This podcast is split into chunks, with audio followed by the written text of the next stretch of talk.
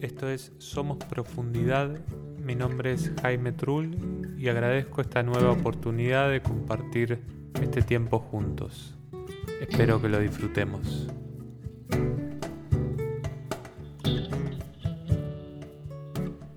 El silencio y la quietud. En algún punto este tema es como una paradoja, porque vamos a intentar ponerle palabras justamente al silencio. Pero esto mismo quizás nos da una primera pista, ¿no? El silencio del que hablamos no es necesariamente mutismo o ausencia de sonido.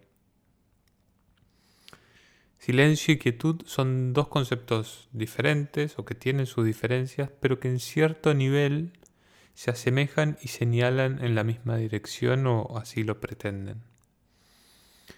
Me gustaría arrancar con un fragmento cortito de un libro que dice, Cuando perdés contacto con la quietud interior, perdés contacto con vos mismo, con vos misma. Cuando perdés contacto con vos mismo, te perdés en el mundo sin intentar bajar ninguna verdad porque no la tengo ni la busco en este sentido, creo que es interesante comprender el valor del silencio y la quietud. Al menos en mi camino fueron ganando mucha fuerza y tomando cada vez mayor sentido y desde esa experiencia es que comparto. Hay muchas filosofías que nos proponen el silencio o la quietud como práctica y el primer impulso que nos puede agarrar es cerrar la boca, tapar los posibles ruidos que puedan eh, haber en el ambiente, quedarnos derechos, quietos, rígidos. Y tardamos solo unos segundos en que aparezca quizá la pregunta, ¿no? ¿Qué estamos haciendo? Esto no sirve de nada, etcétera, etcétera. Y rápidamente nos ponemos en movimiento, ¿no? Como que el primer impulso justamente es el contrario. Es totalmente natural que al quedarnos quietos y en silencio tengamos una sensación como de, de inutilidad, de vacío, de sinsentido. Igualmente, como decíamos al inicio, esto de quedarnos quietos físicamente y en silencio, digo, en ausencia de ruidos, es solo la punta del iceberg quedarnos con esto, o sea, con esta idea solamente física o de, sonidos, es perdernos de la profundidad y la riqueza que nos puede brindar estas prácticas del silencio y la quietud. La dimensión física es importante, pero es solo la puerta de entrada. Y por otro lado, volviendo al extracto del libro que compartí antes, perdernos en el mundo es un riesgo. Es un riesgo no menor, diría es perder el rumbo, es perder el sentido, es perder experiencias, es perder, es perder, perder.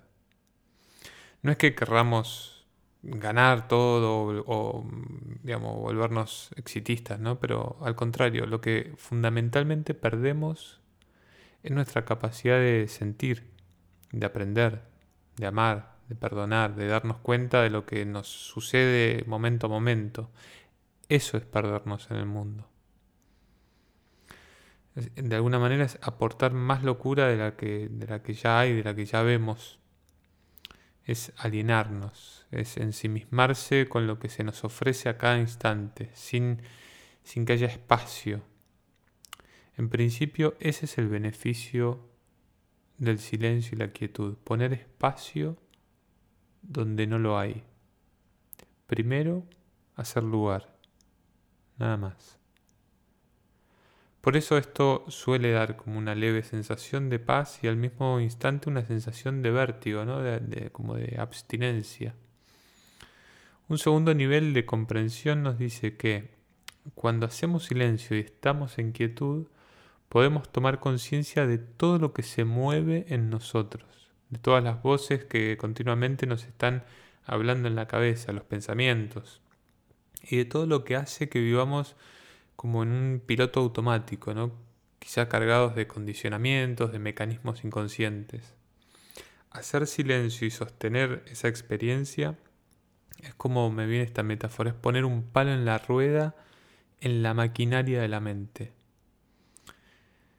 todo se desmorona en un primer momento y se desregula. Lo que andaba automáticamente empieza como a no funcionar más. Por eso puede resultar incómodo en un primer momento. Lo que hay que saber es que no estamos rompiendo nada, al contrario, estamos volviendo a nuestra esencia, estamos arreglando. Cuando intencionalmente, es decir, con, con intención, habitamos el silencio y la quietud, podemos sostener voluntariamente ese estado y habitar todo lo que aparece. Pensamientos, sensaciones físicas, estados de ánimo que empiezan a expresarse, reacciones corporales, juicios mentales que, van hablando, apareciendo, pero la diferencia es que ya no nos subimos a ninguna de esas sensaciones o pensamientos. Es decir, mantenemos la quietud y el silencio. Somos como, como espectadores de todo lo que aparece. De hecho, si aparecieran ruidos del ambiente en el que estamos o de la calle, podemos también seguir en quietud y en silencio. El sonido emerge del silencio. Dicho de otra manera, el silencio es el fondo desde donde surgen los sonidos y sus formas, pero siempre está el silencio de fondo. Quizás un buen ejercicio para cualquier momento del día es disponernos a escuchar el silencio. Suena como a, paradoja, ¿no? Escuchar el silencio en la música, escuchar el silencio en una conversación o en un diálogo, percibir el silencio de fondo entre los ruidos de la calle, no importa si está lleno de ruidos. Escucha el fondo. El silencio es el vacío fecundo donde todo nace. Con, contactar con, eso es contactar con la vida que, que nos constituye a nosotros. De hecho hay un autor que dice, silencio es uno de los nombres del ser humano. Mientras pienso y comparto esto me vienen muchas imágenes como de, saturación, ¿no? Saturación de información, de redes sociales, de ruidos en la calle, de propuestas, de productos, etc. Por eso es valioso también entrar, abrir la puerta del silencio. Primero para poder salir de esa saturación, para sentarnos por un momento a un costado y observar bajarnos de, esa cinta transportadora. Y hasta diría, si este podcast también está colaborando con la saturación que, que sentís, quizás lo mejor sea que pongas pausa y lo apagues.